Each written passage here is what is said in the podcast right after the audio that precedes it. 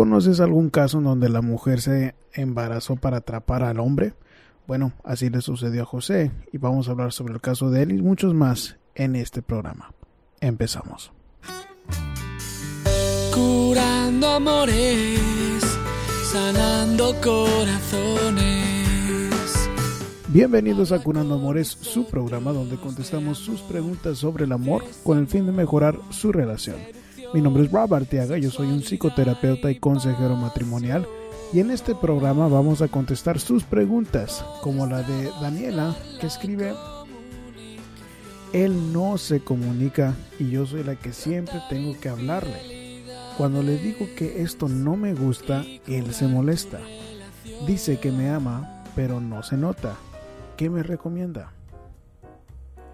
Sandy escribe, ¿por qué siempre atraigo hombres abusivos? Mirna escribe, abusaron de nuestra hija y fue un familiar. Estamos un poco eh, confundidos sobre cuál debe ser nuestro siguiente paso. Lucero nos cuenta, tengo un exnovio que insiste y que no quiero ser grosera en no contestarle, pero no sé qué hacer con su insistencia constante. Y vamos a terminar con la pregunta de José, que escribe mi novia se embarazó a propósito y yo estoy divorciado y no quería un compromiso. Se lo había comentado a ella, pero ahora no sé qué hacer. ¿Qué sería lo correcto?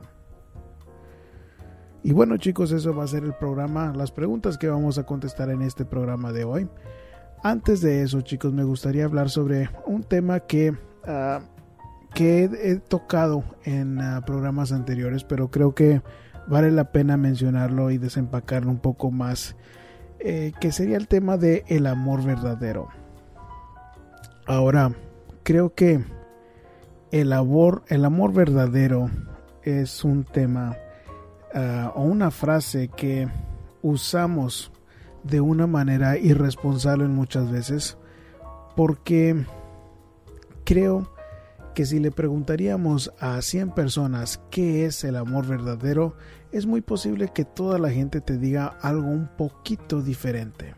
Entonces creo que es muy difícil de decir siento amor verdadero o si tu pareja no siente amor verdadero no te hubiera sido infiel.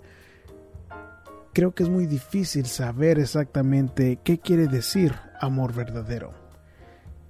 Y creo que para mí es más importante hablar sobre amor sano y amor tóxico. Que el amor sano es amor basado en valores y principios, no nada más en sentimientos. Que por ejemplo escucho en, en muchos casos donde dice la gente, bueno, pero pues si hay amor, todo lo demás se va a dar. La realidad es de que no hay amor el amor no es suficiente en muchos casos. Tiene que haber valores y principios. Por ejemplo, un matrimonio es un compromiso.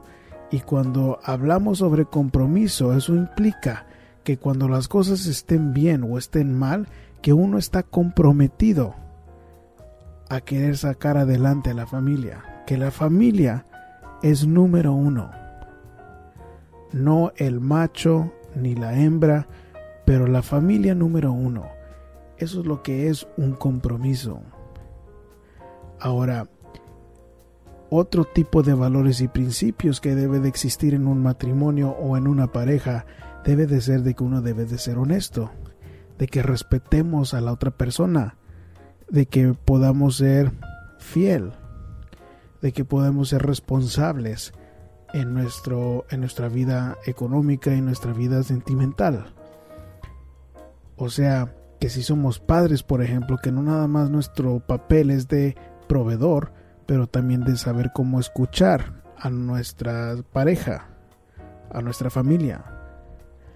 Amor verdadero tiene que ser algo que cambiamos para que se convierta en un tema de valores y principios y que uno sepa cómo saber la diferencia cuando estamos haciendo algo por amor y también incluir la responsabilidad, la honestidad, la confianza, la responsabilidad, ese tipo de cosas tenemos que inculcarlas de nuevo para darnos a entender que la familia es número uno y no estar destrozando tantos hogares y divorciándonos y teniendo hijos con una y otra pareja porque según sentimos amor el amor hacia uno mismo hacia la pareja tiene que ser algo más que el sentimiento debe de ser un compromiso debe de ser valores y principios que estamos viviendo y poniendo en práctica para estar bien. Y bueno, con eso, con esa idea, creo que podemos empezar a, contestar las preguntas de esta semana. Daniela nos cuenta, hace dos años que estoy saliendo con una persona. No vivimos juntos en este lapso, pero hubo tres meses de separados por el motivo de la comunicación. Yo tengo que ser siempre la que llama y muy pocas veces lo hace él. Él un día me mandó un mensaje que no podía estar sin mí. Volvimos y ahora se vuelve a repetir el problema. No lo entiendo. Hoy le dije que me sentía sola y no me contestó. Decidí terminar. No sé lo que pasa y quiero hablar con él, pero cuando me contesta que no quiere discutir cuando saco el tema no sabe dialogar y cada vez que le digo lo que siento se enoja y para estar bien no puedo expresarle lo que siento desinterés de parte de él. Estoy segura que dentro de varios días se vuelve a comunicar. Según él me ama y la verdad no se nota. ¿Qué me recomienda? Yo lo amo, pero tampoco quiero estar así. Gracias y saludos. Bueno, Daniela, en, el caso tuyo, eh, lo que te recomiendo es de que si ahorita estás notando este patrón de conducta en él, lo más probable es de que de aquí en adelante va a ser igual el patrón de conducta. Y la recomendación es de que si tú estás notando este patrón de conducta, tienes que evaluar esto es lo que quiero yo para mí. Suena como que estás diciendo que lo amas, pero que tampoco quieres estar así. Esta es una de las situaciones en donde el amor no es suficiente. Si tu pareja, que se supone que es la persona con la que uno debe de expresarse y desahogarse, no te permite hablarle a él sobre hechos que están sucediendo en la relación, es una alarma. Es una alarma porque si no le puedes decir, oye, ¿sabes qué? Siento como que si soy yo la que siempre tiene que estar hablando contigo. Y eso es cierto, es un hecho real que puedes comprobar con llamadas telefónicas y no lo puede aceptar. Bueno, tú tienes que tener en tu mente y pensar, ¿este tipo de hombre es lo que yo quiero para mí? Porque si ya terminaron una vez por tres meses y no se ha podido resolver el problema, lo que tienes que pensar es de que este hombre no va a cambiar. Y a pesar de que lo amas, si tú no quieres estar así, esto no va a ser una relación sana, un amor sano. Tienes que aceptar de que él es así y si quieres estar con Él, no te recomiendo que te quejes de aquí en adelante. ¿Por qué? Porque así es Él, porque ya te lo está demostrando desde el principio de la relación y el quejarte más no va a cambiar el hecho de que Él sea así. Y el quejarte nada más les va a traer a los dos problemas que no necesitan. Entonces, esa sería la recomendación contigo de que evalúes este patrón de conducta que muestra este chico para tú decidir definitivamente si quieres estar con él y si el amor que tú dices que sientes es suficiente. Yo no creo que en tus zapatos yo pudiera elegir seguir con esta persona. ¿Por qué?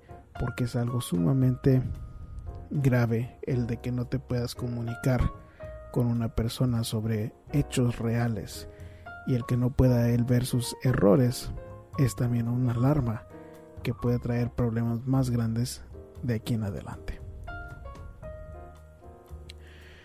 Sandy nos escribe, buenas tardes, tengo 42 años de edad, estoy con mi tercer esposo y tenemos tres años viviendo con él. Tengo tres y tenemos tres años viviendo juntos. Últimamente ya no está llegando a la casa a horas apropiadas y a la, la semana pasada que quería hablarle a él sobre el tema se molestó muchísimo. Me dijo que yo solo me la pasaba hostigándolo y luego me llegó a insultar. Ya tenemos un año en donde los problemas son muy frecuentes y lo que me preocupa es de que esta relación también termine. Mi pregunta es, ¿por qué es que atraigo a hombres abusivos? En mi última relación, mi esposo me llegó a maltratar física y mentalmente. Mi primer esposo hasta fue alcohólico. Bueno, Cindy, ah, suena como que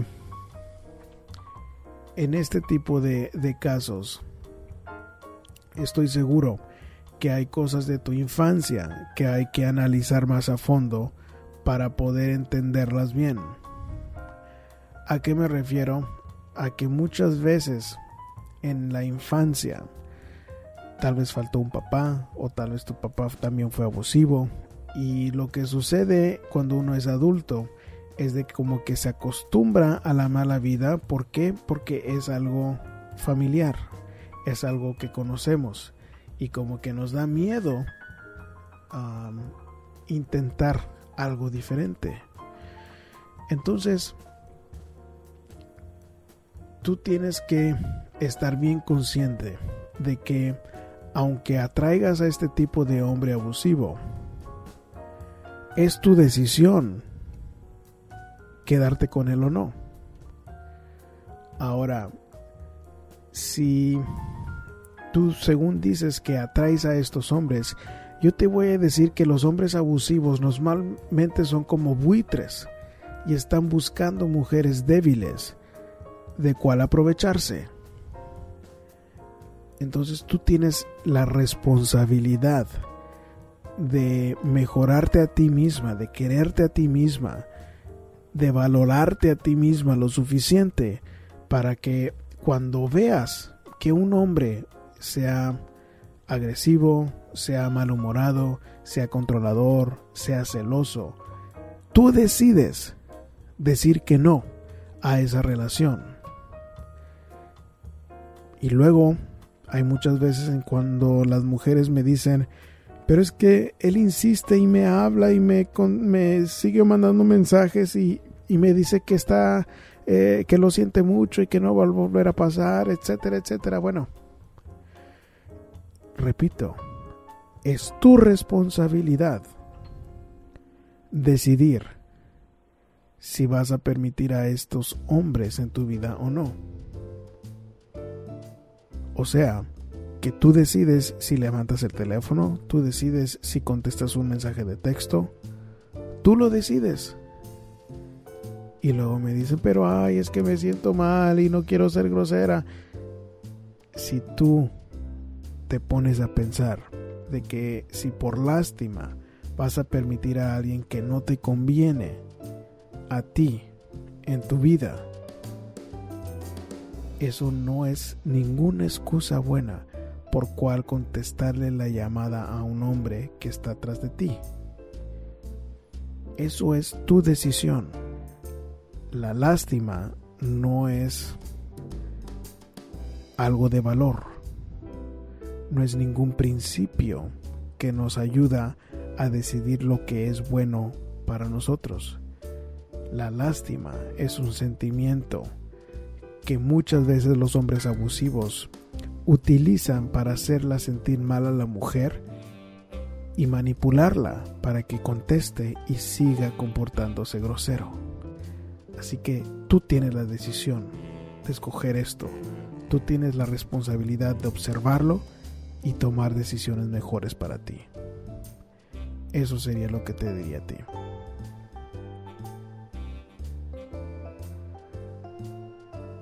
Mirna pregunta, hola, hace unas semanas tuve un convivio con familiares y amigos en nuestra casa. Mi hija adolescente estaba en un cuarto mientras los adultos estábamos afuera platicando y tomando. Resulta que vimos a nuestra hija llorando y saliendo de su cuarto después de que uno de nosotros, de nuestros amigos, había regresado a la fiesta. Él se veía uh, nervioso y no, no, no realmente pudo explicar por qué. Nuestra hija nos dijo que la tocó y la besó, pero que ella había resistido, que no llegó a, a violarla o algo similar. Ahora mi esposo y yo estamos no estamos seguros sobre lo que debe ser nuestro siguiente paso. Ayuda, por favor. Bueno, Mirna, lo número uno en este tipo de situaciones es de que tu hija esté bien. Eso es lo número uno. Que ustedes como padres tienen que hacer todo lo posible para asegurarse que van a cuidar a la hija. Que la hija se sienta protegida y que hicieron algo sus padres al respecto. Y te digo eso porque en muchas situaciones lo que sucede es de que la familia tiene miedo a lo que pueda suceder si uno reporta este tipo de incidentes o tiene miedo a que se le van a, a la que la familia se les va a echar encima si acaso hacen un reporte a la policía.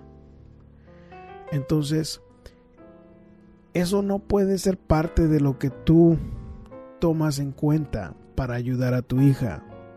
Lo primero es su bienestar. Lo primero es de que tu hija se vaya a sentir protegida por los adultos a su alrededor, que son las que la deben de proteger. Eso sería lo que lo que sería la prioridad. Entonces el primer paso que deben de tomar es hacer un reporte eh, a la oficina o el estado de, de protección al menor para que esto quede en récord. Y si acaso tu familia se pone agresiva con esta situación, es mejor que tú guardes la distancia. ¿Por qué? Porque es por el bien de, tus, de tu hija, el bienestar de ella. Y, y te sugiero que le digas a otros familiares que tengan a hijas también, porque sería algo sumamente peligroso si este hombre está uh, alrededor de otras hijas menores, de otras niñas menores. Las están, las corres el riesgo de que esto se vuelva a repetir por parte de este hombre que necesita ser reportado. Eso sería lo primordial que te recomendaría en el caso tuyo. Lucero nos escribió hace poco entré a estudiar y me han salido algunos pretendientes. Entre ellos hay uno que me habla a cada rato a pesar de que le dije que ya no quería nada con él. Cuando me llama y me manda mensajes de texto, me da lástima y no le contesto y siento que voy a ser grosera si no lo hago. Pero la verdad es que ya no sé cómo quitármelo de encima y no quiero lastimarlo. ¿Qué le digo para arreglar esta situación pero no herirlo a la vez a este chico? Bueno, Lucero, eh, tú tienes que entender que no existen palabras mágicas para que este chico no se vaya a sentir mal si tú pones un límite con él. Entonces tú tienes que poner un límite con este chico si es que realmente ya estás cansada de que siga insistiendo. Y no va a haber manera de que tú lo hagas sin que él se sienta mal. Él te sigue insistiendo porque tiene esperanzas de que pueda seguir contigo.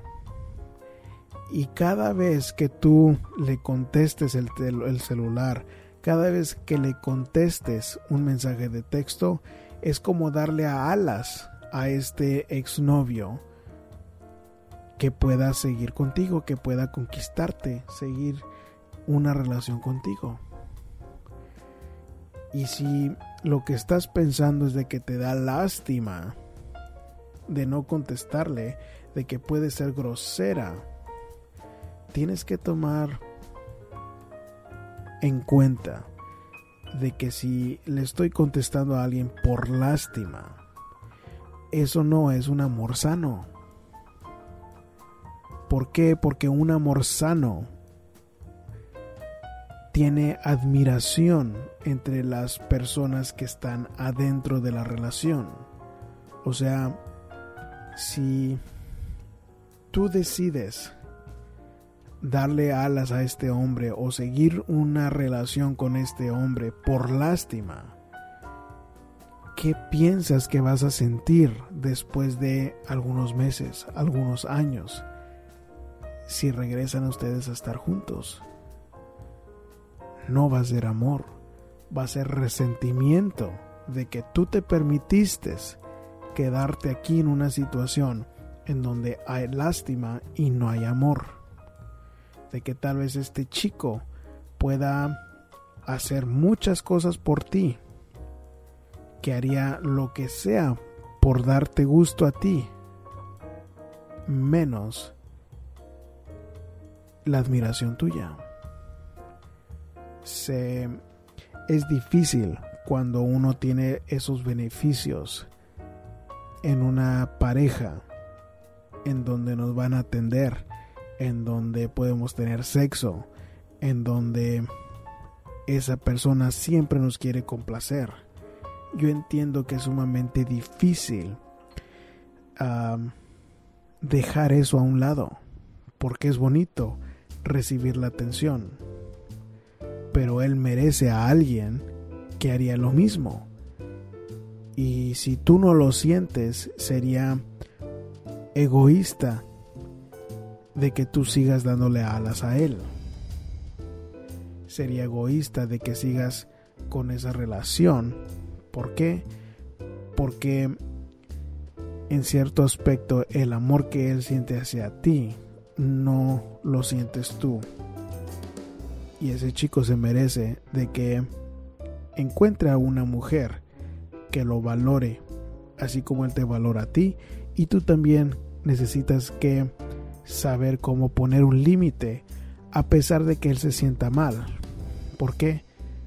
Por tu bienestar y por el de él.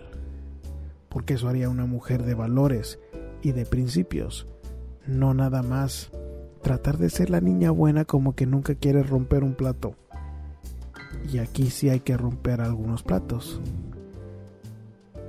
Y eso es, lo que harías tú, en poner un límite de ya no contestarle, de decirle de nuevo que no quieres y no puedes tener nada con él. Eso sería la recomendación contigo.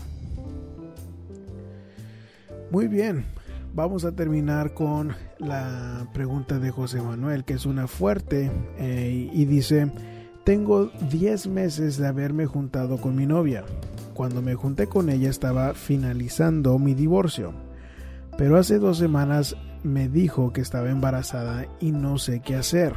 Desde el principio yo le dije que no estaba listo para un compromiso y creo que ella se embarazó a propósito para que me juntara con ella. ¿Qué sería lo correcto en esta situación? Tengo dos hijos con mi ex esposa de 10 y 8 años de edad. Bueno, José Manuel, francamente lo correcto es que seas un hombre de valores y principios, que seas un hombre de familia y que seas un hombre de bien. En la, familia que tú ya destruiste, en donde tienes a los hijos de 18 años de edad. Bueno, pues tienes que tomar en cuenta que en nada más el hecho de que tú hayas tomado la decisión, o tú y tu exmujer tomaron la decisión de divorciarse, le pusieron una bomba atómica en el desarrollo psicológico en esos niños, destruyeron su familia. Entonces, dices que según esta chica se embarazó a propósito. Bueno, si tú le dijiste que no estabas listo para un compromiso, y tú como quiera andabas con ella y teniendo sexo sin protegerte. El embarazo no sucede al menos de que dos personas estén de acuerdo. Entonces, yo diría que un hombre de valores y de principios se hace responsable de lo que hace y tú hiciste un desastre ya con la primera familia si tú no estabas dispuesto a ser un hombre uh, de valores y principios al acostarte con esta chica, no lo hubieras hecho. Y yo entiendo que tal vez no sea lo que tú quieres escuchar, pero el peligro que corres si tú no te quedas ahí para que este nuevo hijo tenga una familia, el riesgo que se corre es de que ese hijo vaya a repetir los mismos errores que tú cometiste desde el principio. Entonces ya has hecho un desastre de la primera familia. Si tú no querías un compromiso, no hubieras estado teniendo sexo sin protección. Hubieras tomado en cuenta de que esta chica te quería mucho y de que esa era una posibilidad. Y lo siento mucho porque puede ser que esta mujer no sea una buena mujer para ti. Pero a final de cuentas tú también tenías algo que ver en esto. Y creo que si esta mujer realmente se embarazó a propósito, pues habla mucho de qué tipo de mujer escogiste como una novia y que pueden ser años muy difíciles de aquí hasta que este hijo sea mayor de edad. Pero es lo que haría un hombre de valores y principios, hacerse responsable por lo que hizo y tratar de llevar la fiesta en paz con esta mujer, aunque sea posible de que no existe amor. Pero eso es lo que haría un hombre de valores y principios, hacerse responsable por lo que hizo. Eso sería la recomendación. Y bueno chicos, con eso vamos a terminar el programa de esta semana. Eh, como siempre pueden hacer su propia pregunta a través de curandoamores.com. Ahí también tenemos eh, los archivos de los programas en donde pueden escuchar desde el programa número 1. Este viene siendo el programa 93. Y bueno chicos, ya poco pronto se nos acerca el número 100. Eh, estamos muy contentos de poder celebrar el programa número 100 aquí en Curando Amores.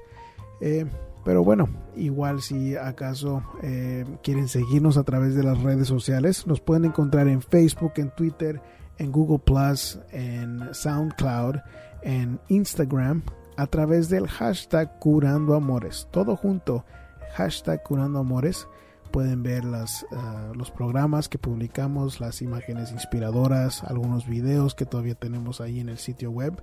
Están disponibles si buscan el hashtag Curando Amores. Y claro que si ustedes están interesados en su propia consulta, pueden también ver más información a través de curandoamores.com. Y bueno chicos, como siempre este es un espacio que disfruto mucho poder compartir con ustedes y me despido con un abrazo de mi corazón entero. Curando amores, sanando corazones Habla con nosotros de amor y desamor, seducción, sexualidad y pasión. Podrás trabajar la comunicación, tratar infidelidades y curar tu relación.